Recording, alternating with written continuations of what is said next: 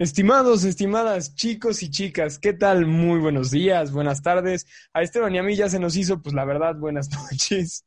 Este, pues ya saben, esto de, de grabar un podcast es bastante, bastante divertido y siempre se busca un momento para tener el espacio correcto, el espacio adecuado para poder pasar un rato pues bastante amigable, ¿no? En esta ocasión nos tocó pues en la noche y pues vaya, yo sé que es un programa que no es en vivo como aquí mi amigo Esteban comenta, pero pues bueno, no cabe no cabe, bueno, no hace falta decirles que, este, que nosotros estamos gustosos de estar una vez más en sus celulares, en sus computadoras, incluso a lo mejor estoy ahorita mismo en el estéreo del coche y si es así, qué bueno que, nos que los, los podemos acompañar pues en estos ratos de la vida, ¿no? Camino al trabajo, camino a la escuela, a lo mejor, tal vez, este, al dentista, al doctor, este, vaya, uno y mil maneras en donde ustedes pueden escuchar, escuchemos a las manos hablar radio, valga la redundancia, y que la verdad, pues a nosotros nos complace muchísimo, muchísimo, pero muchísimo que de esta forma nosotros podamos llegar a la puerta de sus hogares, coches y hasta oficinas, me atrevo a decir. Pero pues nada, me encantaría presentarles pues aquí a mi compañero que, que nos acompaña esta, esta ya, ya tarde, noche para nosotros. ¿Qué tal Esteban? ¿Cómo estás? Pues muy bien, Sebas, aquí todo tranquilo, digamos, como tú dices ya aquí en la tarde-noche ya con la lluvia de fondo, ya más tranquilo, terminando parciales, este, pues ya todo está muy, mucho más relajado, ¿no? De lo, lo que estuvo, pues, inclusive la semana pasada. Y pues sí, bueno, me gustaría poder saludar a todos los demás que nos acompañen, pero pues desgraciadamente esta vez nada más pudimos sobre varios temas que se dan aquí en, en este bonito programa que siempre nos encanta llevarles a ustedes. Claro que sí. Pues bueno, siempre es eh, un gusto saludarlos a todos nuestros radioescuchas, a todos aquellos que nos vieron en algún momento a través de YouTube. Ya será el momento en el que también podamos volver a ese canal. Y pues sí, efectivamente, como decía Esteban, también en, en la tarde estuvimos pues por ahí, por el Tecnológico de Monterrey, tuvimos la oportunidad de grabar a una, digamos, colega en donde pues también le apoyamos a este a grabar un podcast y por ello le decimos colega ahora este y pues la verdad es, es bonito también estar de la detrás de la parte de, de, producción sobre la cual también estamos pero pues es, es también divertido ver cómo otras personas se expresan ante este micrófono y nosotros siempre les hemos agradecido la manera en la que nos permiten llegar hasta la puerta de sus hogares. Pero pues bueno eh, antes de comenzar con el tema del día de hoy, la verdad es que es increíble la manera en la que todo se conecta. ¿Y por qué digo que todo se conecta? Porque ustedes van a tener un déjà vu, pero ahí vamos para allá. Vamos a explicar un poquito de qué trata. Pues les comento, porque esta semana es la Semana Internacional de la Persona Sorda. Todos los años, desde 1958, se celebra en el mundo la Semana Internacional de la Persona Sorda, durante la última semana del mes de septiembre. El objetivo de esta es promover la inclusión dentro de la sociedad de personas con problemas auditivos y sordera crónica, además de concientizar a todos los ciudadanos sobre la realidad que viven estas personas, su forma de interactuar con el entorno y la importancia que tienen, pues por supuesto, la detección temprana de trastornos auditivos en niños recién nacidos. Y pues, Esteban, tú recordarás que pues estamos teniendo en este momento un déjà vu bastante raro, porque, ¿por qué, Esteban? Pues bueno, pues principalmente porque ya habíamos hecho un, programa sobre esto aquí en, este, escuchamos las manos hablar. Este, Rafael, si nos estás escuchando, pues ya hiciste un cameo aquí en este episodio. Este, y pues sí, estuvimos platicando sobre cómo el lenguaje de señas, la lengua de señas estuvo, pues está muy presente, ¿no? Está, es, es algo que se puede llevar a cabo por todos y que siempre es, es bueno considerar aquí a todas aquellas personas que lo necesitan. Claro que sí, pues efectivamente fue hace no, no, no más de un par de episodios en donde Rafael estuvo aquí con nosotros y pues la verdad pasamos un rato muy amable y pues para todas aquellas personas que acompañaron la entrevista de Rafael y al propio Rafael pues les los felicitamos mucho en esta semana que, que los infiere a todos ellos y pues por, por supuesto, ¿por qué no? Un poco a nosotros. Y este, y pues esto que comentaba yo al final de lo que platicaba hace unos segundos, eh, lo de la hipoacusia. La hipoacusia, la Organización Mundial de la Salud ha sabido aprovechar la Semana Internacional de la Persona Sorda para hacer concientización sobre esto, un trastorno auditivo que afecta a 5 de cada mil niños en el mundo. En el mundo, perdonen. La hipoacusia, leve puede ser corregida si se diagnostica durante los primeros meses del infante, ya que es durante los primeros tres meses de nacido que se terminaron de desarrollar los conductos auditivos de los seres humanos, así que durante este periodo se puede realizar una intervención quirúrgica para subsanar el problema con una posterior rehabilitación. Es por ello que esta semana es tan importante, por lo tanto, se busca hacer conciencia de este, de, de este trastorno que es la hipoacusia, porque como bien sabemos en muchos muchas de las enfermedades y se detecta en una etapa temprana, pues puede ser muy, eh, muy benefactorio que tú puedas asistir al doctor y pues en ese momento se solucione el problema conservando la, la mayor parte de tu capacidad auditiva. Y pues platícame, ¿cómo celebramos un poquito esta Semana Internacional de la Persona Sorda?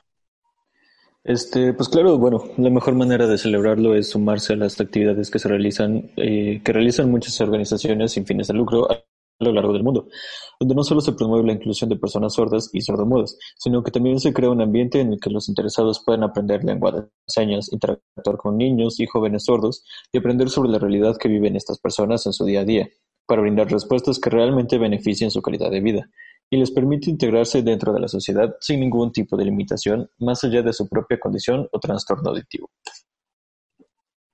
Excelente, pues ahí está. Tenemos una semana excelente, bueno, una semana que está llegando a su fin porque en este momento en el que ustedes nos escuchan ya es viernes, pero pues que con mucha razón se ha festejado y se terminará de festejar con, una con un excelente motivo y con mucho, mucho, mucho, mucha razón de ser desde 1958.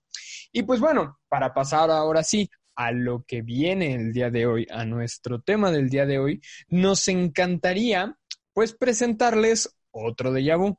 Otro de vu porque quien se acuerde de la temporada pasada ya hemos hablado de fisioterapia y el día de hoy les platicaremos un poco más acerca de este interesante tema. Sin embargo, me encantaría primero cederle el micrófono a Ana y Jesús que nos acompañen con esta primera parte de la cápsula. Volvemos con ustedes. Ana Jesús, el micrófono es todo suyo.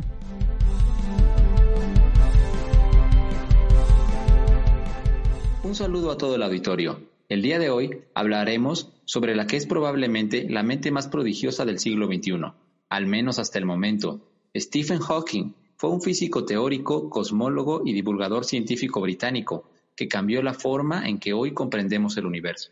No solo su extensa labor de investigación dejó una huella imborrable en la historia de la ciencia, sino que su situación personal le ha convertido en un ejemplo de superación, a los 22 años le fue diagnosticada esclerosis lateral amiotrófica, ELA, que provocó que, con el paso de los años, su movilidad se viese limitada a una breve porción de su cuerpo. Pero no así su brillantez intelectual, dado que logró convertirse en uno de los científicos más prolíficos de la historia. Su principal contribución a la ciencia reside en la conocida como teoría del todo, palabras que dan nombre, por cierto, a su película biográfica estrenada en 2014. Es decir, fue el primer científico que trató de unificar la teoría de la relatividad general de Einstein con las leyes de la física cuántica. Aquí te van algunos datos sobre Stephen Hawking. Titulado con honores. Hawking quería estudiar matemáticas, pero no estaban disponibles en el University College, así que estudió física en su lugar.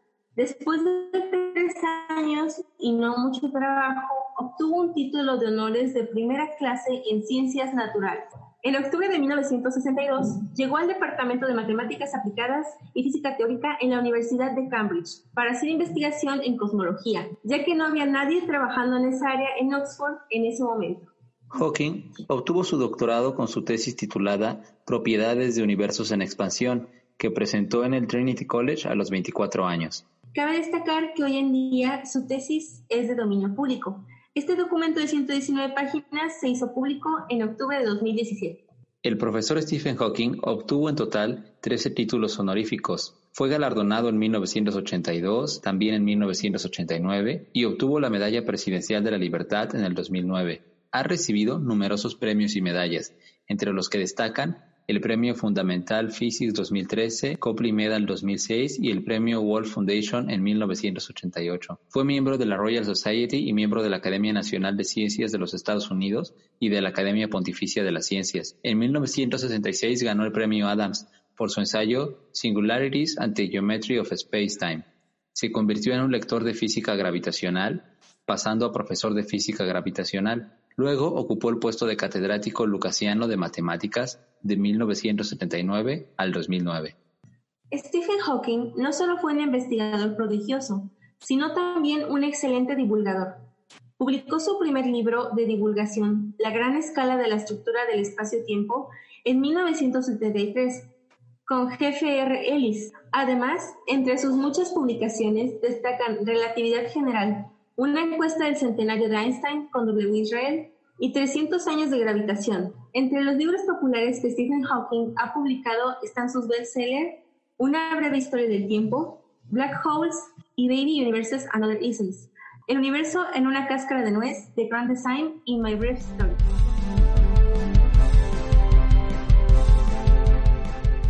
Ana Jesús, increíble primera parte de la cápsula, realmente me gustó muchísimo.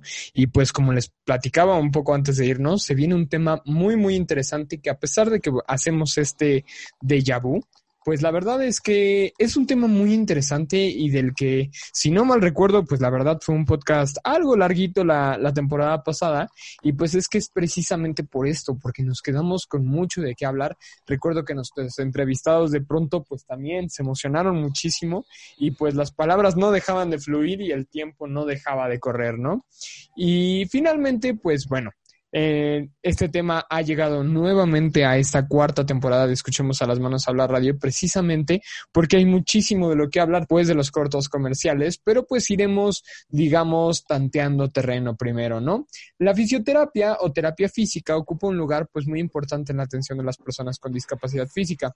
Su objetivo es promover, mantener y aumentar su nivel de salud, colaborar en su rehabilitación física y aumentar su calidad de vida a nivel social, familiar, familiar y laboral.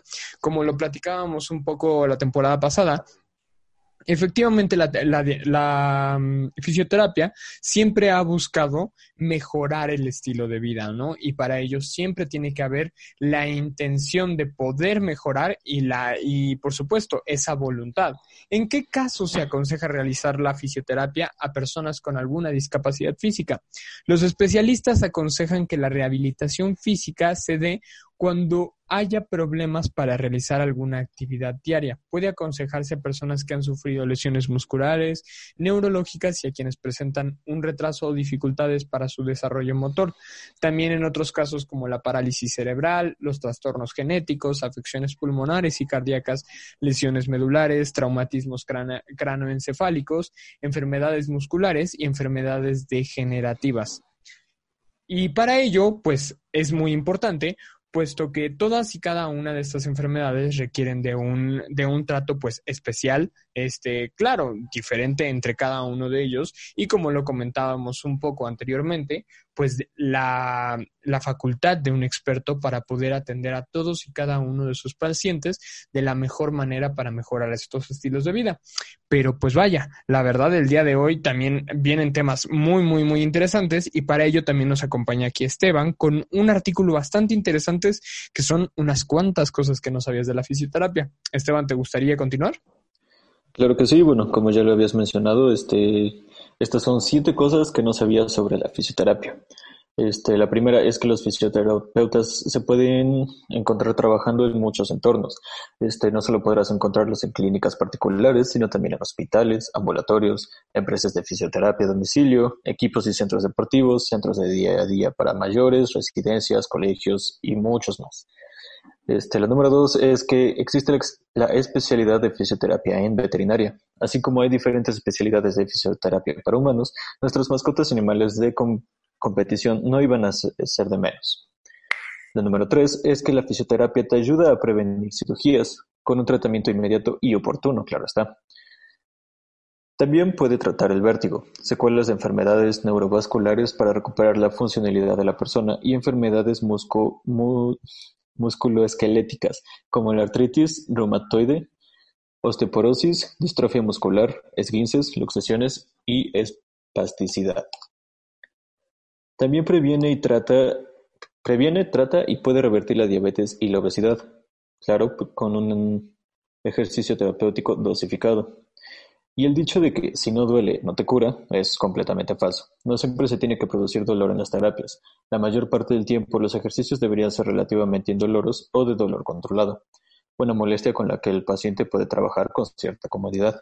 Y por último, los deberes para la casa son obligatorios. Cuando se diseña un programa de ejercicio para casa personalizado, se deberá seguirlo para para que no se tenga que volver a pasar por consulta con el mismo problema una y otra vez.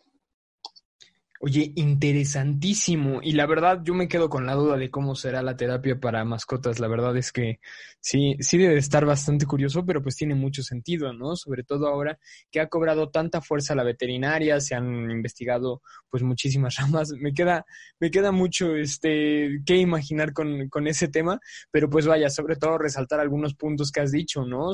Que la terapia física, pues efectivamente nos, nos ayuda en muchos aspectos de nuestra vida y no tiene por qué necesariamente ser un proceso doloroso, ¿no? De un dolor realmente insoportable, como lo decía Esteban, un dolor controlado es más eh, lo que se trabaja aquí, si es el caso de que se trabaja algún tipo de dolor, ¿no? No tampoco es para espantar.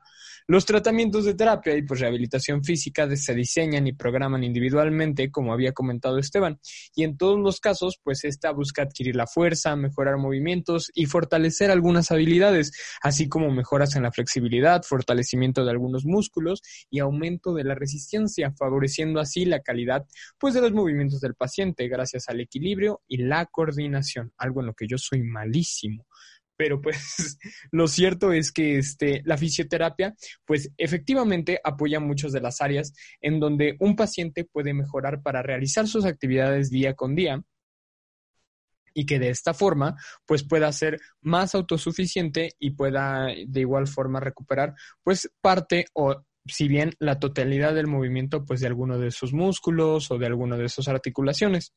Pero, y para ello tenemos el día de hoy, la verdad, pues un invitado muy especial, un invitado que accedió, eh, nos permite tenerlo hoy aquí en Escuchemos a las Manos hablar y nos viene a hablar sobre pues este tema tan interesante y tan vasto de información. Estoy segurísimo que no nos defraudará. Pero para ello, ustedes deben quedarse después de estos comerciales para averiguarlo. Estamos de regreso en unos instantes más.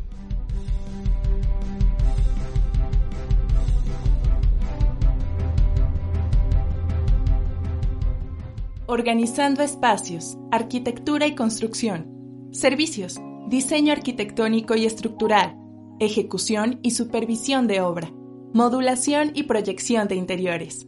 Contáctanos al 2223 81 87 23. Encuéntranos en Facebook como Organizando Espacios. Gira Fotografía, especializados en documentar cualquier tipo de eventos, fotografía y videofilmación para bodas, 15 años, fiestas infantiles y videos empresariales. Nos ubicamos en 14 Sur 5156 Colonia Jardines de San Manuel, Puebla, Puebla. Síguenos en Facebook como Kira Fotografía o puedes contactarnos vía telefónica al 222-157-8505 o por WhatsApp al 222-136-4309. Kira Fotografía, más que un clic. Chicos, chicas, estimados y estimadas, muy, muy, muy buenos días, buenas tardes, buenas noches otra vez. Estamos nuevamente aquí de regreso en su programa de radio favorito para esta sección que pues la verdad todo mundo y siendo sinceros hasta yo espero semana con semana. Y pues hemos llegado a la parte estelar, la parte del gran evento en donde pues como siempre les comento, ustedes dejan de escucharnos un poquito a nosotros y pues escuchan el tema del día de hoy pues de la mano de la voz de un experto, de, de una persona que viene a platicarnos pues eh, muy gustoso, con muchísimo, muchísimo ánimo de pues estos temas que platicamos semana con semana. El día de hoy tenemos una persona muy especial porque como recordarán pues este en temporadas pasadas estuvimos ya hablando un poco de fisioterapia fisioterapia, pero no queríamos dejar la oportunidad de tener en este increíble programa de la cuarta temporada de Escuchemos a las Manos Hablar Radio a Michelle Roque, que nos viene a hablar de la importancia de la fisioterapia para personas con alguna discapacidad. Michelle, ¿cómo te encuentras esta noche? ¿Qué tal estás? ¿Qué tal? Muy bien, muchísimas gracias por la invitación y de antemano, pues bueno, aquí estamos. Sí, por supuesto. Y pues la verdad es que siempre agradecemos a los invitados porque siempre se hace ese esfuerzo extra, ¿no? De pronto estamos en el trabajo, la escuela, son un montón de cosas. Y bueno, con esto de contexto de la pandemia, a lo mejor ya también la computadora nos tiene hartos, pero les agradecemos muchísimo que ustedes puedan acompañarnos semana con semana en este canal de radio. Y pues muchísimas gracias, Michelle. La, la primera, bueno, con esto que me gustaría empezar una primera pregunta es básicamente preguntarte pues un poquito de tu historia, que les platiques a nuestros radioescuchas, pues cuál ha sido tu formación, cuál es tu historia dentro de esta bonita rama que es la fisioterapia. Ok, bueno, pues eh, yo soy licenciado en terapia física. Eh, soy egresado de la Universidad IPET, Campus Puebla, el Instituto Profesional en Terapias y Humanidades. Es una universidad que está enfocada pues totalmente a, fisioterapia. Yo la realidad es que soy más, eh, últimamente me he dedicado más a la rama deportiva de élite. Eh, un tiempo estuve trabajando en Puebla este, yo empecé principalmente en un hospital y después eh, me reclutaron aquí en, León, Guanajuato, en una clínica de alta especialidad que es conocida, bueno, se llama Aquiles MD. Y bueno, trabajamos con la Selección Nacional de Ciclismo, de Ciclismo de Montaña, de MTV, eh, con eh, patinadores artísticos como Donovan Carrillo, con la campeona nacional de Downhill, que es este, Lorena Garal, trabajamos con Sara Roel, de triatletas. Entonces, digamos que mi rama ahorita está más enfocada a eso, al deporte. Eh, tengo también el gusto de trabajar con atletas paralímpicos y, este, y pues bueno, estoy como inmiscuido en esta parte. Eh, dentro de mi formación extra, pues tengo algunos diplomados, algunas certificaciones, eh, algunos cursos, que de hecho ya son algunos, y pues también soy docente en la Universidad Unitec de algunas materias como fisioterapia deportiva. Y genial. Mira, casualmente coincide porque hemos tenido mucho, esta temporada hemos tenido mucho el tema del, de, del deporte y pues mira, casualmente coincide con que también se empata con el tema de la fisioterapia y tenemos también un experto aquí en este, en fisioterapia para el deporte y pues la verdad muy interesante esta formación que nos platicas en la que has, este, pues te has especializado y has enfocado pues una gran parte de tu tiempo. Y pues lo que me encantaría preguntarte es este, pues un poquito que le platiques a, la, a las personas, ya hemos hablado un poquito sobre qué es la fisioterapia y demás, pero ¿cuál es el papel de la fisioterapia en la vida de las personas? ¿Cuál es la importancia, e incluso para las personas que nacen con alguna discapacidad o que pues vaya por algún accidente, ya sea deportivo o pues digamos lo incidental de la vida, este, se llega a adquirir? Ok, bueno, eh, para responder esa pregunta me gustaría mucho citar una frase, una frase que la verdad desconozco quién es el autor, es una frase de muchos años, eh, pero dice que el médico te salva la vida, pero el fisioterapeuta te, eh, te la devuelve, ¿no? O sea, te ayuda a vivirla, por así decirlo. Entonces, creo que nuestro papel, más que nada, va muy enfocado a tratar de hacer que el paciente se reinserte en su vida de la manera lo más normal posible, en darle las herramientas para que se pueda incorporar. Y algo demasiado, demasiado importante en esto es entender que la fisioterapia no es una eh, ciencia, eh, digamos, individual somos una ciencia multidisciplinaria, o sea, tenemos que trabajar de la mano, pues, con médicos, con especialistas, con terapeutas ocupacionales, terapeutas de lenguaje, digo, a veces quisieras, ¿no? Tener todas las flores tú solito, pero la realidad es que por el bien del paciente, al menos yo no conozco la terapia ocupacional, ¿no? o sea, tengo que contactar a un terapeuta ocupacional que esté más enfocado en ayudarle al paciente a tener nuevas habilidades. Y por otra parte, en, la rama en la que estoy yo, que es eh, próxima, meramente la, este, la terapia física, pues em, podemos decir que nos encargamos de preparar la estructura para que el paciente sea apto para poderse adaptar. Entonces, sí me gustaría hacer mucho énfasis en que trabajamos de la mano, pues, con terapeutas ocupacionales. Eh, un ejemplo, yo le enseño al paciente a dominar sus extremidades, le doy fuerza a sus extremidades, le enseño que no todo está perdido, o sea, que de alguna manera puede tener todavía herramientas y el terapeuta ocupacional las canaliza. Dice, ah, ya tienes fuerza, perfecto, ahora yo te voy a enseñar cómo usar una silla de ruedas cómo puedes usar un bastón de mejor forma, cómo puedes, a lo mejor ya controlas una mano, ya la puedes levantar. Bueno, te voy a enseñar cómo adaptar un tenedor para que tú puedas comer. ¿no? Entonces, todo ese equipo en conjunto, la verdad es que es una, es una ciencia maravillosa y al menos en deporte a mí me encanta porque eh, ves a los deportistas paraolímpicos que corren con, este, con prótesis. Eh, hace tiempo tuve la oportunidad de trabajar con José Andrade, la, aquí en León le conocen como el Patas. Es un este, basquetbolista en silla de ruedas, pero él tiene dos prótesis de, piernas y es increíble la forma en la que él puede caminar, en la que él se desplaza, entonces, nuestra relación con ellos es demasiado estrecha porque digamos que nos adentramos a una parte tanto física como mental, como emocional y sobre todo social. O sea, hay un concepto muy erróneo. Antes se decía que eran los minusválidos, ¿no? Pero hoy en día sabemos que la minusvalía más bien es una desventaja social, o sea, que las personas con discapacidad tienen. Y es nuestro peor enemigo, o sea, no podemos vivir pensando que nuestro paciente va a vivir con minusvalía, sino al contrario, tiene que tener valía, tiene que tener inclusión, que es lo que estamos buscando actualmente, utilizando las habilidades que tenga pues en su totalidad, ¿no? Al 100%. Oye, sin querer me estás robando todas mis preguntas, te las estás llevando de calle, pero está interesantísimo porque justamente digo, ah, ahorita voy a preguntarle eso, pero la verdad es que está, está excelente porque efectivamente no es solamente un proceso que, que comentábamos, ¿no? Una, un, de una sola persona, sino que involucra todo un equipo, así como en la medicina no solamente es el doctor en general, sino es el neurocirujano, son personas que se canalizan a diferentes áreas y la verdad, pues yo lo veo magnífico porque pues todo esto lo comprenden las personas y de pronto es, oye Michelle, ¿por qué tú no, Michelle, ¿por qué tú no me puedes acompañar en todo el proceso? Bueno, pues es que hay diferentes etapas sobre las que hay que ir canalizando. Y bueno, me robaste mi pregunta de si tenías alguna historia, algo, bueno, está, está excelente esto que nos platicas sobre, sobre esta persona que tiene, pues vaya, un seudónimo bastante, bastante, bueno, me hizo reír, la verdad. Este, y pues la siguiente pregunta que me gustaría hacerte es, bajo toda esta experiencia que has adquirido durante estos años, pues tú qué consideras que es la parte más difícil dentro de este proceso de rehabilitación? ¿La parte física o la parte emocional? La parte emocional, definitivamente. Siempre, o sea, después de un accidente, por ejemplo, si tú te vas a, las eh, gráficas del INEGI, al menos hasta hace cinco años, eh, porque es muy raro que se actualice, digo, cada año se actualiza, pero este, digamos que a nivel de publicidad, o sea, de información, o sea, que puedes tener acceso libre, eh, al menos hasta hace cinco años las causas de discapacidad aquí en México pues, eran cuatro principales, que eran los accidentes, las enfermedades, la vejez y este y en este caso, pues también alguna este, discapacidad pues, por nacimiento, ¿no?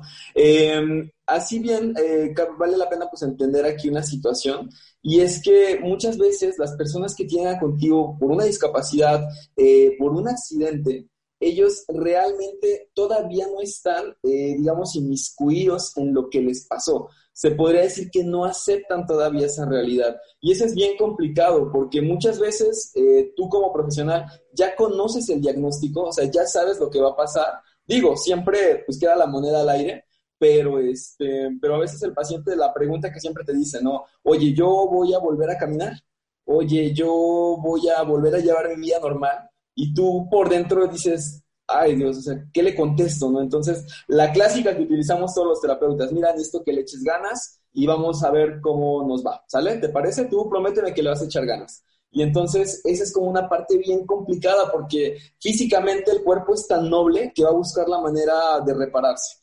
Pero mentalmente, si el paciente no quiere, es bien complicado. Entonces, a veces tienes que aguantar enojos, tienes que aguantar actitudes que tú dices, Dios, te entiendo, o sea, la verdad es que yo te comprendo, no te preocupes, yo sé que no vienes de humor, eh, vamos a trabajar como podamos, pero, este, pero, o sea, te entiendo, ¿no? Al final de cuentas sé que es un duelo, es una pérdida después de todo, entonces hay que saber cómo sobrellevarla, creo yo que es la parte más complicada. Oye, interesantísimo, porque como tú explicas, pues no es solamente la parte técnica, sino tiene que haber una preparación, pues emocional y de alguna manera de aliento para tú poder, pues de alguna manera sacar a ellos adelante y decirles, mira, ¿sabes qué? Échale ganas, sí se puede. Pero pues la verdad voy a ceder un poquito el micrófono porque Esteban tiene una preguntota para ti. Adelante, Esteban. Este, sí, bueno, muchas gracias. Este, bueno, como tú ya nos comentabas, has estado trabajando así, digamos, en el aspecto del deporte y pues deportes muy variados, ¿no? Este, sí, a mí lo que me gustaría saber es, o sea, también estuvimos platicando eh, ya en el programa sobre que la fisioterapia también sirve como para prevenir. Entonces no sé si en algunos casos o cuáles son los ejercicios que se recomiendan o qué tipos de terapia se hacen para hacer este, este tipo de prevención, ¿no? Ok. ¿Enfocada al deporte? Sí, sí, sí. Incluso no sé si pues mira, la realidad es que hoy en día la, fisioterapia, gracias a Dios, ha avanzado muchísimo. Ya hay un concepto muy nuevo que es, bueno, ni tan nuevo, no te estoy hablando del 2011 o 2010, que es la eh, fisioterapia activa. Eh, a mí todavía me tocó como estudiante de la carrera la, fisioterapia pasiva, que era ponerle ultrasonido, agentes físicos, corrientes, este, digo, tenías un montón, un arsenal, ¿no? llenabas de aparatos al pobre paciente.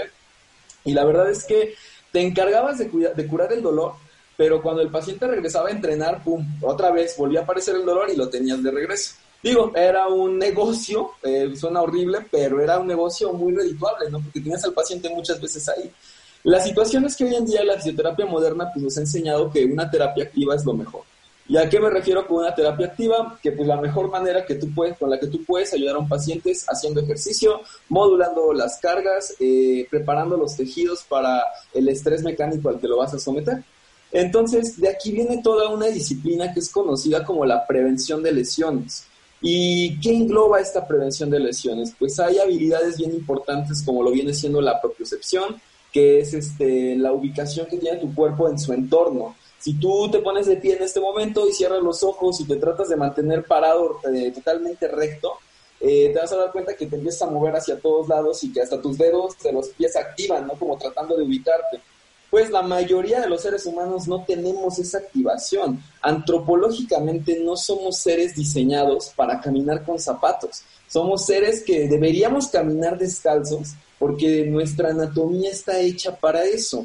Entonces, lo que tú tienes que hacer es enseñarle al paciente a que active esa musculatura, a que active esas eh, unidades sensoromotrices, perdón, y, este, y con eso se prevengan lesiones, porque muchos dicen, pero bueno, ¿para qué me va a ayudar entrenar o caminar descalzo o subirme a una pelota y cerrar los ojos descalzo a, a yo a prevenir una lesión en un partido de fútbol? Yo digo, bien fácil, porque al cerrar los ojos vas a activar músculos que ni sabes que tienes, ¿sabes? O sea, que ni los conocías. Y en el momento en el que tú salgas a correr fútbol, a correr un partido de fútbol y el terreno esté irregular y estés a punto de deslizarte, estos músculos que yo te enseñé a usar se van a activar y van a defender tu articulación. Entonces vas a correr menos riesgo de lesión, o sea, hasta un 50% menos de probabilidad de tener una lesión. Y si a eso le agregamos ejercicios de fuerza eh, lineal, fortalecimiento muscular, eh, modulación de la carga, es decir, enseñarle al músculo a que trabaje tanto en acortamiento como en elongación, realmente se pueden prevenir un montón de lesiones. Por eso te digo, se vuelve una terapia activa. Entonces a veces el paciente llega con nosotros y, oye, no me ibas a dar un masaje, oye, y no me ibas a poner calor, no, te voy a poner a hacer ejercicio porque no quiero que te vuelvas a lesionar, ¿no? Y, eh, eso es lo padre, es la dinámica de, la terapia moderna. Entonces se previenen lesiones, eh, disciplinas al paciente y sobre todo maximiza sus capacidades físicas. No, pues eso sí está bien, bien interesante. La verdad no, pues nunca me, lo, hubiera esperado, inclusive yo creo que después de esto, pues lo voy a intentar, ¿no? A ver qué, a ver qué, pasa. sí, sí, sí. ¿Qué tal me va? Y sobre todo esto que hablábamos, ¿no? De la cultura de prevención, pues más vale prevenir que lamentar. Si, si como tú que explicabas, tienes un 50% menos de probabilidad de lesionarte, yo creo que si realmente se conociera esta información en todos y cada uno de los deportistas, pues creo que lo harían, ¿no? Igual que Esteban, ¿no? Pues sí, sí investigaría un poco más. Y bueno, Michelle, me gustaría a mí preguntarte, pues a lo mejor saco un poquito de las casillas de la onda del deporte, pero me gustaría importante, eh, preguntarte también sobre la importancia de la fisioterapia para aquellas personas que nacen con alguna discapacidad. Hicimos un poquito de investigación en esta primera fase del programa y descubrimos también que pues muchas de las personas que reciben ayuda de parte de un fisioterapeuta son personas que nacen con alguna discapacidad este, por parte de alguna deficiencia este, cerebral, algún tipo de malformación, algún tipo de este, atrofiamiento en los músculos. ¿Cómo es esto y cuál es la importancia para que estas personas tomen alguna, alguna terapia? Ok, pues mira, eh, yo tuve la fortuna de hacer mi servicio social en el CREVER, en, este, en Veracruz, que es un centro de rehabilitación e inclusión social. Entonces, eh, ahí tuve el chance pues de convivir con muchos niños, o sea, es como un área pediátrica que no es muy fuerte, la verdad es que jamás me gustó trabajar con niños, pero al final te terminan ganando, ¿no? Son, son niños tan puros que dices, ay, el día que me despedí es horrible, ¿no? Pero, pero lo padre es que aprendes a entender muchas cosas. Hay enfermedades que sabemos, tú como, como personal de sanidad, pues sabes que no van a mejorar. O sea, sabes que al contrario son enfermedades que pueden empeorar. Y el trabajo del terapeuta es evitar que empeoren. Entonces, ¿qué pasa con la fisioterapia en estos casos? Se vuelve paliativa. O sea, tú sabes que si no movilizas al paciente, que si no le enseñas a los papás a estirarlo, que si no bloqueas los reflejos patológicos, que si no normalizas el tono muscular o le enseñas a los papás ejercicios de facilitación neuromuscular o para que se aprenda a desplazar solo, eso va a empeorar, ¿no? Y en algún momento el niño va a terminar sufriendo más. Eh, eso es lo que nosotros, eh, digamos que somos como esa puerta, ese muro de contención a que se vuelva peor. Por otra parte, en muchas ocasiones, nuestro trabajo es eh, disminuir la sintomatología de algunas enfermedades. Por ejemplo, cuando incluso no, cuando no se consideran enfermedades, cuando son, por ejemplo, retrasos en el desarrollo psicomotor, es como generar una reprogramación neuronal porque si a lo mejor el niño ya tiene dos años y no camina, dices, algo está pasando, o sea, se está brincando algunas etapas de su desarrollo. Entonces, es bien padre porque tú lo empiezas a ver como una computadora y dices, ¿qué le falta a esta computadora? Aplicaciones, le falta programación, o sea, me está imprimiendo pero no me está soltando la tinta, o sea, ¿qué le está pasando? Hay que analizar, entonces puede ser programación. Eh, y está padre porque le empiezas a enseñar al niño que tiene que gatear, que tiene que controlar su, su tronco, que se tiene que rodar. Y, incluso la terapia se vuelve un juego, o sea, es como de, a ver, vamos a rodar como troncos, y ahí va el niño atrás de ti, ¿no? Pero le estás enseñando esos engramas motores que a final de cuentas le va a ayudar a, a evitar que su patología pueda empeorar o incluso que ni siquiera desarrolle una patología. Eso es también muy padre. Ya por otra parte, pues vienen otros síndromes pues, más tristes, más agresivos, eh, un, tipo Charcot, eh, una distrofia muscular, que pues sabemos que son niños que en algún momento pues van a, van a fallecer, pero nos encargamos de que sea una vida de calidad, ¿no? Que estén a gusto, que puedan jugar, que puedan correr, eh, que no tengan tantas dificultades neuromusculares, que se puedan desplazar pues a gustos, tal vez con complicación, pero que se sientan funcionales. Entonces, todo este tipo de situaciones dentro de la discapacidad cuando un niño nace es bien importante y es una responsabilidad gigante. Yo tengo una, una colega que es especialista en bebés y ella me lo dice, ¿no? Mi responsabilidad es tan grande que yo sé que de mí depende que los siguientes 80 años salgan bien. ¿no? Entonces dice, imagínate el grado de responsabilidad que yo tengo. Y le digo, no, pues sí, ahora entiendo por qué te gusta tanto esa área. Y ella trabaja con bebés así recién nacidos que ya saben que viene con alguna clase de patología, desde los dos días ya está ahí eh, evaluando, analizando reflejos, ¿no? Entonces, toda esa parte es sumamente importante. Lamentablemente, a veces la población no tiene acceso a estos servicios, son eh, comunidades marginadas, lo que tú gustes, pero mm, sí hay como una pequeña luz de, esperanza, ¿no? De que pueden mejorar, de que se puede evitar que empeore y esto es sumamente importante para ellos. Oye, la verdad, pues muy interesante porque justamente hablando sobre un programa que genera cultura de inclusión, ustedes son esa herramienta de la cultura de inclusión. Ahora que lo pones como una, este, como una programación, yo me lo imagino como que ustedes son aquello que, eh, que, que fomenta el reparar, ¿no? Que fomenta el que pues podamos darle cuantas más oportunidades sea posible a aquella persona para que el día de mañana pues tenga pues un poco más de movilidad, un poco más de fuerza, un poco más de flexibilidad. Y en continuación a lo mejor con esta pregunta anterior ya nos has dicho algunas que medio he podido detectar, pero tú a lo mejor las puntualizarás un poco mejor. ¿Existen barreras al rehabilitar, al trabajar con alguna persona con alguna discapacidad? Y si las existen, ¿cómo las pasas? ¿Cómo las saltas? Mira, creo que una de las barreras, quizá bueno, dentro de la fisioterapia jamás nos ha gustado como esa palabra, ¿no? De las limitaciones. Siempre, y yo se lo digo mucho a los alumnos, o sea, tienes que agotar, tienes que agotar hasta el último recurso, o sea, si le tienes que hacer una limpia, hácela, ¿no? Pero trata de que el paciente salga adelante, o sea, hasta tu último recurso lo tienes que utilizar porque es tu obligación y es tu responsabilidad. Eh, la situación está en que a veces sí te encuentras barreras, pero digamos que las puedes quitar si conoces la estrategia. Em, la fisioterapia tiene que ser estratégica, sí o sí. em, hay muchas situaciones cuando, por ejemplo, tienes a un niño que está súper pegado a la mamá y entonces cuando te lo quieren pasar empieza a llorar y hace un berrinche y no puedes trabajar y tú dices, Dios, ¿qué hago? ¿no? Y a lo mejor ahí tú ya te creaste una barrera porque dices, no, nunca voy a poder trabajar con él porque no suelta a la mamá. Pero lo padre ahí, te digo, es tan rica la, la, manera en la que podemos trabajar de una forma multidisciplinaria que tú te puedes asesorar con un terapeuta de lenguaje, porque curiosamente nosotros pensamos a veces que el lenguaje solo es hablar, pero incluso, y hasta coincido con Ariel, o sea, el lenguaje puede venir de muchas, de muchas ramas, ¿no? De tus manos, de tus expresiones, o sea, de todo. Y los terapeutas del lenguaje son buenísimos para eso. Entonces te dice, es que el niño no te va a entender verbalmente. Si tú le dices, cálmate, no llores, ven, voy a trabajar contigo, el niño no te va a entender, o sea, no te va a cachar. Y va a buscar a su mamá, que es como el punto seguro. Entonces, eh, digo, tan importante es el trabajo multidisciplinario que el terapeuta del lenguaje te va a decir, usa estrategias corporales háblale al niño en un lenguaje para eliminar esa barrera.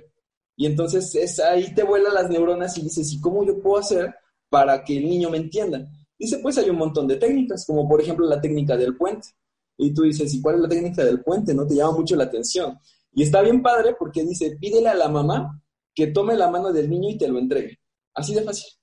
Y dejan de llorar, o sea, dices, no inventes, ¿cómo? O sea, eso es pues brujería o cómo lo hizo, ¿no? Y es precisamente ya cuando entiendes la, la traducción, por así decirlo, es porque el niño entiende que la mamá confía en ti, entonces te está permitiendo entrar, por si llama puente.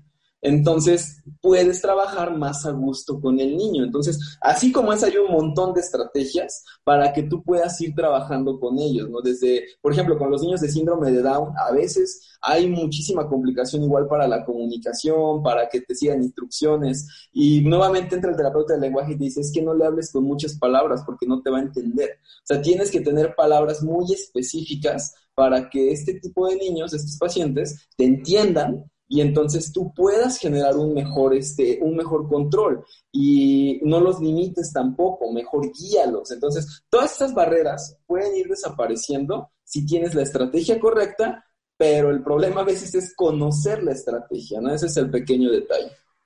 Ahora sí me quedé como se quedó Esteban hace rato. La verdad, pues sí, con, muchísimo interés en este, en este aspecto, porque es, yo de pronto me lo imaginaba como un lenguaje no verbal, un lenguaje, pero es un lenguaje más de significancia, un, un lenguaje que como tú dices, ah, bueno, es que es un puente de, de confianza, ¿no? De, sabes qué, mira, te entrego porque confío en él, confío en que te va a poder echar, pues, una mano, ¿no?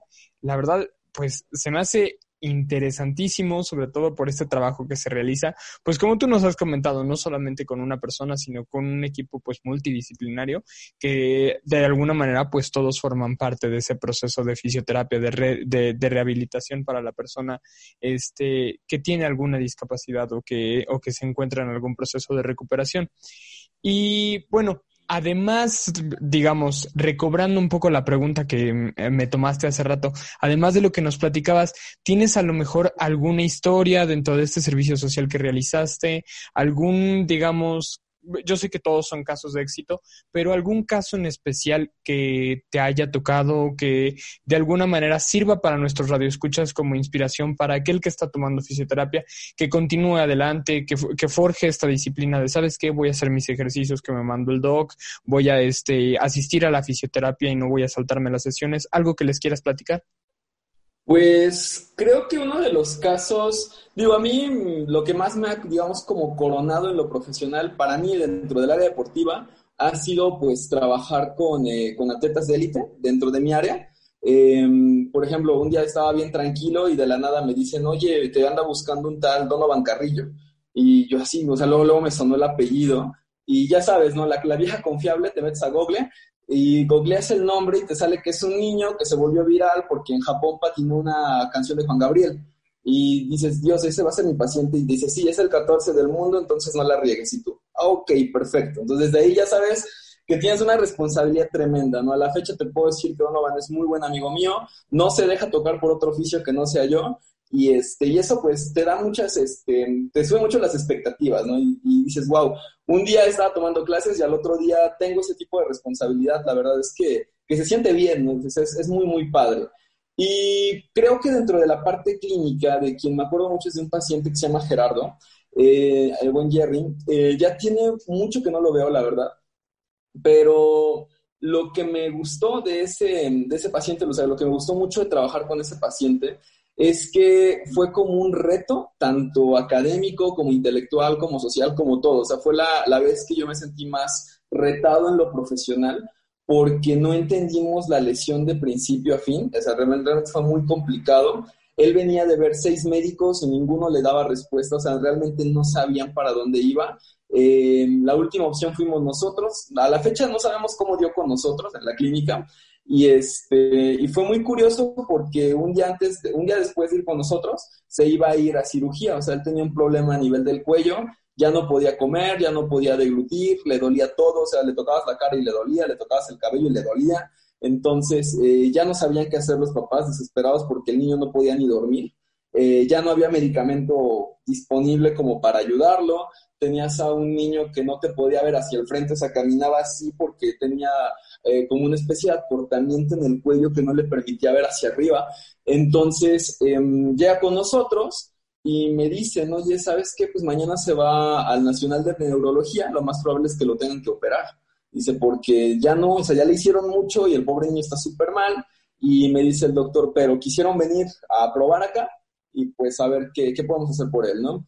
Y yo pues pensaba, confiaba que, que, mi jefe, que el doctor iba a tener como ya un diagnóstico o algo así. Me dice, la verdad no tengo idea qué tiene. Entonces me dice, pero pues a ver, ¿tú qué ves? Total es que pues leyendo un poquito, utilizando algunas técnicas, em, técnicas invasivas de alta precisión, eh, terapia manual, o sea, varias cosillas que por ahí le fui metiendo, em, logramos hacer que el niño se reincorporara. En tres semanas quitamos la patología. En un mes ya lo teníamos jugando básquetbol otra vez. Eh, comió, el dolor desapareció, o sea, digo, fue un montón de, cosas las que tuvimos que hacerle. Eh, te puedo decir que solo utilicé una aguja y mis manos y como 80 libros, pero fue muy gratificante ver que se recuperara. Tan así que cuatro médicos del Hospital Aranda de la Parra de aquí León solicitaron platicar conmigo porque dijeron, pues, ¿qué hiciste? Porque no veíamos realmente qué era, o sea, no, no había como una explicación médica lógica pensábamos que era eso y por eso lo mandamos al Nacional de, Neurología que se operara, porque no veíamos más claro. Me dice, ¿pero qué hiciste? Entonces, pues ya no les expliqué, mira, es que yo vi que pasó esto, esto, esto y esto. Eh, lo que ustedes hicieron estaba bien, nada más que el problema era mecánico, no era químico. O sea, entonces, por más medicamento que le dieras, pues no iba a mejorar. Teníamos que trabajar manual, o sea, teníamos que ensuciarnos un poquito las manos. Y, este, y mejoró bastante, bastante. De hecho, a la fecha, eh, esos médicos, esa, esa caseta médica, nos manda algunos pacientes a la clínica porque ya nos conocen. Pero creo que fue como uno de los casos cumbre que yo dije, ah, ese día dormí, el día que lo di de alta, que firmé su alta, ya creo que dormí como no había dormido en cuatro años, o sea, me dormí muy satisfecho. Eh, los papás agradecidos, con lágrimas en los ojos, me dicen, es que pensábamos lo peor, nos habían dicho que Jerry ya no iba a ser un niño normal, o sea que después de la cirugía iba a ser por lo menos un año de recuperación. Dice, y en un mes lo vemos jugando básquetbol, o sea, dice, realmente es, es impresionante, ¿no? Lo que, lo que se logró hacer. Eh, y pues sí, creo que son como los dos casos que yo considero como, como coronas, de que yo digo han sido de éxito. También he tenido pacientes que me ha tocado decirles, sabes que no, no puedo hacer nada por ti. O sea, realmente ya exploré todas las posibilidades. Entonces van, se operan y luego regresan. Ah, perfecto, sí te operaste, sí. Ah, bien, entonces, entonces ya, ya tenemos como otra idea, ¿no? pero pues a veces hay que aceptarlo y eso es parte de la ética, o sea, aceptar cuando no puedes, cuando no es tu trabajo, cuando no le sabes, o sea, cuando dices, no, pues la verdad es que no veo claro. Entonces, este, y puedes buscar un éxito, o sea, trabajando multidisciplinariamente. Oye, qué bueno que no me guardé la pregunta, porque la verdad Sí, me, vuelvo a quedar impresionado, me dejas absolutamente con la boca abierta y pues la verdad pues de reconocerse absolutamente todo este trabajo y no me dejarás mentir, durante que hablamos este un poquito de este tema la temporada pasada, creo que uno de los temas que más sobresalió es esta parte de la profesionalidad y tú cuentas al 110 mil por ciento con ella, sobre que pues cuando una persona va a buscar un fisioterapeuta, que busque un fisioterapeuta, pues efectivamente titulado, certificado y pues que no vaya pues con cualquier persona claro. No me dejarás mentir, ¿verdad? Sí, sí pasa mucho. Entonces, pues la verdad, eh, nosotros queremos agradecerte muchísimo y reconocerte sobre todo ese aspecto.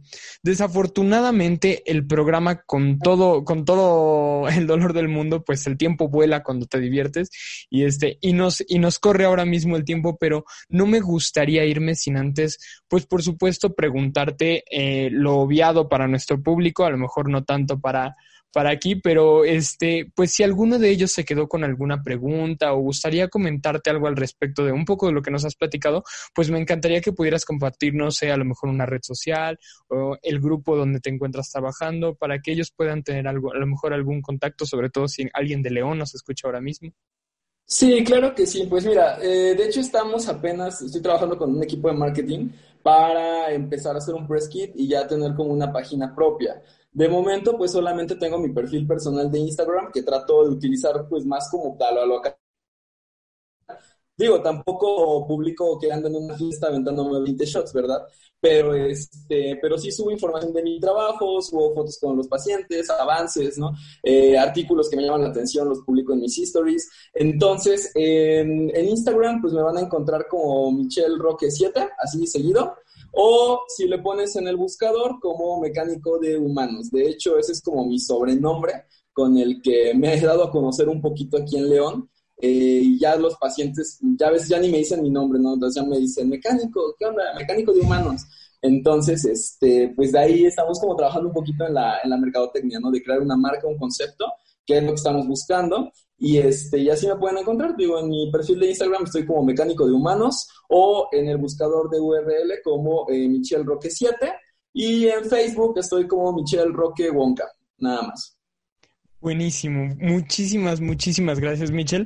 La verdad, la he pasado excepcional y no me dejarán mentir aquí mis compañeros. La verdad, creo que ha sido una entrevista en donde le hemos podido sacar pues muchísimo jugo y no me gustaría terminarla sin antes nuevamente volverte a agradecer por absolutamente todo, porque sé que de pronto es un poco pues complicado el vernos con todo esto que ha pasado de la pandemia y demás, pero de verdad te agradezco muchísimo, muchísimo el que hayas podido estar aquí con nosotros y hablo por parte de todos nuestros radioescuchas y escuchemos a las manos hablar radio, eh, lo agradecido es que estamos contigo. No, no hay de qué, eh, al contrario, muchísimas gracias por el espacio y pues cualquier cosa, aquí andamos a sus órdenes.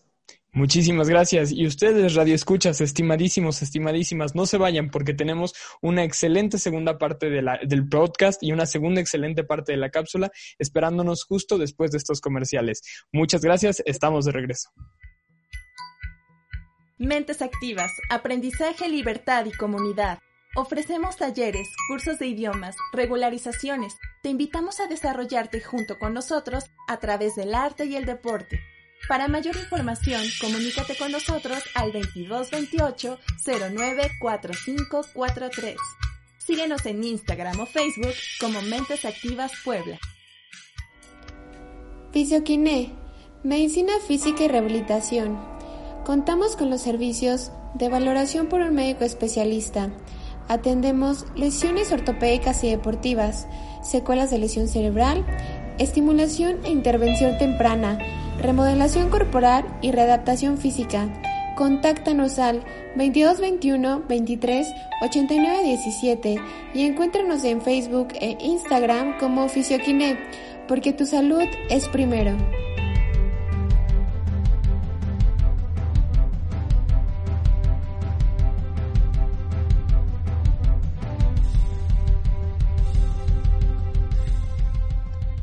Chicos, chicas, estamos de regreso una vez más en este su programa de radio favorito. Y lo cierto es que acabamos de tener una muy buena entrevista, la verdad pues muy interesante y que finalmente y pues la verdad ahí con un par más que a lo mejor dudas que se han esclarecido este pues a partir de aquel programa que tuvimos la temporada pasada. Y pues de igual manera ustedes si se quedaron con alguna duda pues ya tienen ahí algunos datos de contacto y, y un poco para saber un poco más, valga la redundancia, eh, de este tema tan interesante que es la fisioterapia. Y pues como bien saben, en el programa de Escuchemos a las Manos Hablar Radio siempre nos gusta, pues digamos que, pues puntualizar, este, destacar algunas este, organizaciones que hacen bien las cosas, ¿no? Que de alguna manera imponen un esfuerzo de más y traen a este mundo, pues, una cultura de la inclusión un poco más evidente. Y para esto tenemos el Comité Internacional de la Cruz Roja, conocido por sus siglas, pues, sus siglas, perdonen, CICR. Es una organización imparcial, neutral e independiente cuya misión exclusivamente humanitaria es ayudar a las personas afectadas por la guerra y otras situaciones de violencia para proteger su vida y su dignidad. La rehabilitación física, precisamente es una forma de ayudar a restablecer a esa, eh, esa dignidad a aquellas personas, al permitirles recuperar la movilidad y cumplir un papel activo en la sociedad. Por lo tanto, el enfoque del, eh, del CICR nos lo tiene Esteban. Claro que sí, este bueno, como ya nos decía Sebas, este el CICR tiene varios enfoques y uno de estos es la accesibilidad. El CICR hace todo lo posible por garantizar que todas las personas que necesitan rehabilitación tengan igualdad de acceso a ella, independientemente de consideraciones sociales, como religiosas, étnicas o de otro tipo. Se presta especial atención a los grupos particularmente vulnerables como son mujeres y niños. Otro de estos enfoques es la mejora de la calidad. Esto hace que el CICR fomente la aplicación de pautas elaboradas internamente que se basan en las normas internacionales. También promueve un enfoque en el que los pacientes reciban atención de las personas de diversas profesiones, incluida la fisioterapia. Además, se asegura de que la tecnología del CICR se utiliza para fabricar aparatos y dispositivos para personas con discapacidad sea apta y esté actualizada. También garantizar la sostenibilidad. El CICR colabora con socios locales y toma medidas desde el principio para reforzar su capacidad técnica y de gestión. Cuando es necesario, el CICR actúa a través del Fondo Especial para los Discapacitados, para garantizar que los servicios estén disponibles para quienes los necesitan.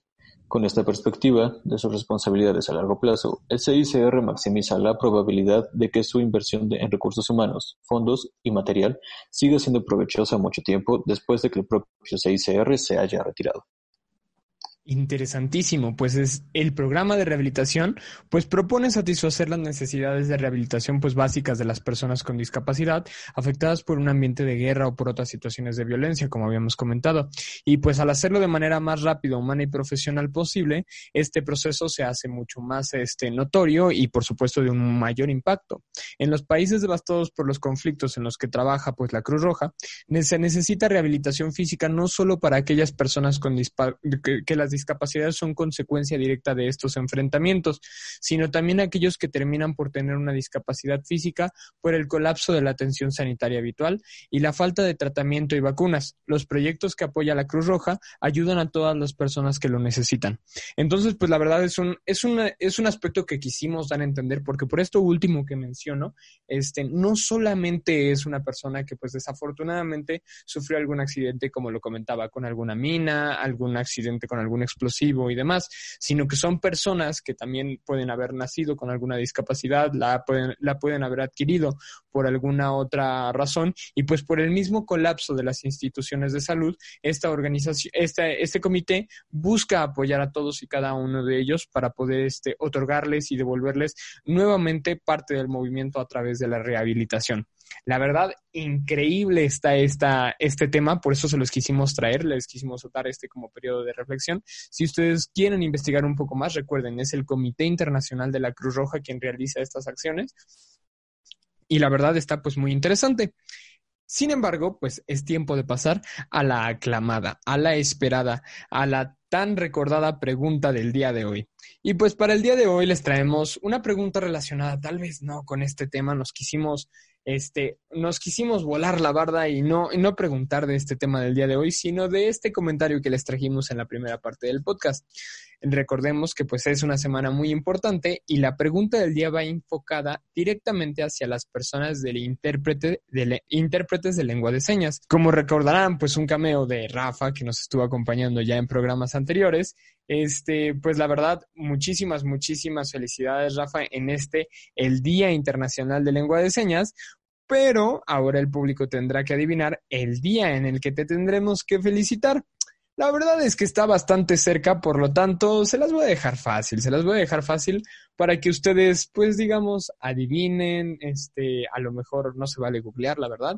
Entonces, ahí les van un par de opciones.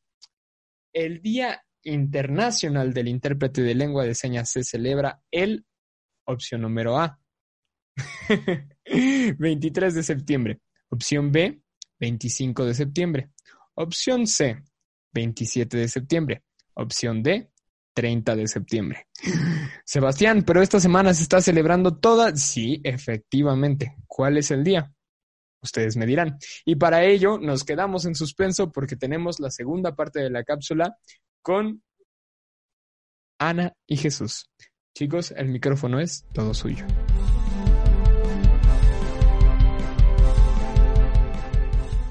Stephen Hawking tenía limitaciones físicas, pero no intelectuales. Poco a poco la inmovilidad se trasladó de sus extremidades a todo su cuerpo, lo que le obligó a depender de una silla, pero sus limitaciones físicas nunca impidieron que se convirtiera en un científico brillante y prolífico. En 1985 sufrió una neumonía que obligó a los médicos que le trataron a realizarle una traqueotomía. Esta delicada intervención provocó que perdiera la voz definitivamente. Por ello, desde 1997, su sistema de comunicación se trató de una tableta instalada en el brazo de su silla de ruedas que funcionaba con las baterías de la propia silla, aunque la batería interna de las tabletas podía mantenerla funcionando si era necesario. Este sofisticado sistema fue provisto por Intel Corporation. Quédense con nosotros para seguir conociendo más de este gran físico Stephen Hawking. Continuemos hablando de Stephen Hawking. El profesor Stephen Hawking Investigó toda su vida las leyes básicas que rigen el universo. De hecho, fue el primero en elaborar una ecuación para tratar de unificar la relatividad general y la física cuántica, una teoría del todo. Esta ecuación es la llamada la fórmula de la temperatura de un agujero negro. Su idea es que un agujero negro en realidad no es tal, sino que emite radiación, la llamada radiación de Hawking. Además, Stephen Hawking había trabajado en una posible resolución de la paradoja de la información del agujero negro, es decir, que la información física puede desaparecer permanentemente en el interior de un agujero negro. Hawking también estableció la conjetura de que el universo no tiene límite en el tiempo imaginario. Además, en 1970, junto a Roger Penrose, demostró que la teoría general de la relatividad de Einstein implicaba que el espacio y el tiempo tendrían un comienzo en el Big Bang y un final en los agujeros negros. Estos resultados indicaron que era necesario unificar la relatividad general con la teoría cuántica, es decir, hallar una teoría del todo. La última revelación que Hawking hizo al mundo la ofreció en una entrevista con el popular astrofísico Neil deGrasse Tyson, en el último programa de Star Talk del National Geographic Channel. A la pregunta, ¿qué había antes que hubiera algo? El físico británico respondió, la condición de frontera del universo es que no tiene frontera, es decir, que el tiempo comenzó con el Big Bang. Hawking y la gravedad cero. Una de las grandes esperanzas de Stephen Hawking era viajar al espacio. Cuando tenía 65 años experimentó la gravedad cero en un avión Boeing 727 de la empresa Zero Gravity. Fue uno de los momentos más recordados del cosmólogo. En una de sus últimas declaraciones públicas, Hawking aportó una visión apocalíptica sobre el futuro del ser humano. El verano de 2017, durante el Festival Científico Starmus en Noruega, emitió la siguiente advertencia. No tendremos futuro si no colonizamos el espacio. Y defendió que la especie humana tendrá que salir de la Tierra para asegurar su continuidad. Hawking, considerado el físico teórico más importante de nuestro tiempo, falleció la madrugada del 14 de marzo del 2018 en su casa de Cambridge, Curiosamente, su fallecimiento se produjo el mismo día del nacimiento de Albert Einstein, el único científico de la historia que podrá competir con él en relevancia. Esperamos hayan disfrutado la cápsula del día de hoy en conmemoración al gran físico Stephen Hawking. Los esperamos de nuevo la próxima semana.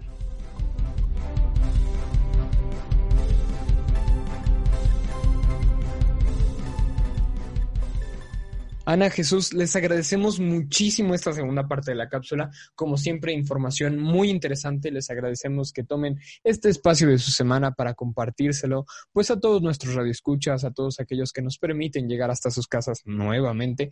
En, en este viernes, que pues ya al fin es viernes, ya al fin podemos cantar, bailar, que podemos al menos, si no disfrutar de un relajado fin de semana, pues al menos tener un tiempo libre, pues para terminar las tareas, ¿verdad, Esteban? Y pues bueno, vaya. Eh, al final del día, pues este viernes es para nosotros, disfrútenlo muchísimo. Nosotros quisiéramos agradecerle muchísimo, muchísimo, pero mucho a Michelle que nos acompañó en esta entrevista de Escuchemos a las manos hablar. Muy, muy, muy interesante. Yo aprendo y me llevo todavía más de fisioterapia y me quedo pues a lo mejor con algunas preguntitas, pero siempre para poder investigar un poco más y este y lograr que, que pues se genere una cultura de la inclusión pues mucho más en este tema. Esteban, ¿algunas últimas palabras? Este, pues sí, muchas gracias a todos por escuchar lo que este, este podcast, que porque pues sin ustedes nosotros no podríamos hacerlo. Y pues muchas gracias. Bueno, Esteban, y pues la verdad, la gente me estará diciendo en casa, ¿cómo que ya se van? Pero y la pregunta del día de hoy, no, no es cierto. Este, pues no nos vamos. La verdad es que nos falta decirles cuál es la respuesta a la pregunta del día de hoy. Y pues la verdad es que se las pusimos complicada porque estaba muy, muy, muy, muy corto el rango en el que podía hacer este día. Y pues efectivamente, digamos que es ya casi al final de la semana, por así decirlo. Es el 30 de septiembre, el Día Internacional del Intérprete de Lengua de Señas. Así es que ya saben, como se quedaron con el contacto de Rafa, ustedes tienen que echarle a lo mejor, no sé, un WhatsApp, un, un mensaje por la red social para pues felicitarlo y felicitar a todos y cada uno de los intérpretes de lengua de señas, sobre todo a quien escuchemos a las manos hablar. Y este, y por supuesto, Esteban y yo estaremos mandando respectivas felicitaciones a este programa hermano que, que siempre nos ha acompañado eh, y nos ha dado también el espacio a Escuchemos a las Manos Hablar Radio. Pues muchísimas gracias, estimados, estimadas, muy buenos días, muy buenas tardes, muy buenas noches. Nos vemos el siguiente programa con mucha más información, muchos más entrevistados y por supuesto una actitud muy, muy, muy positiva para seguir adelante. Hasta luego.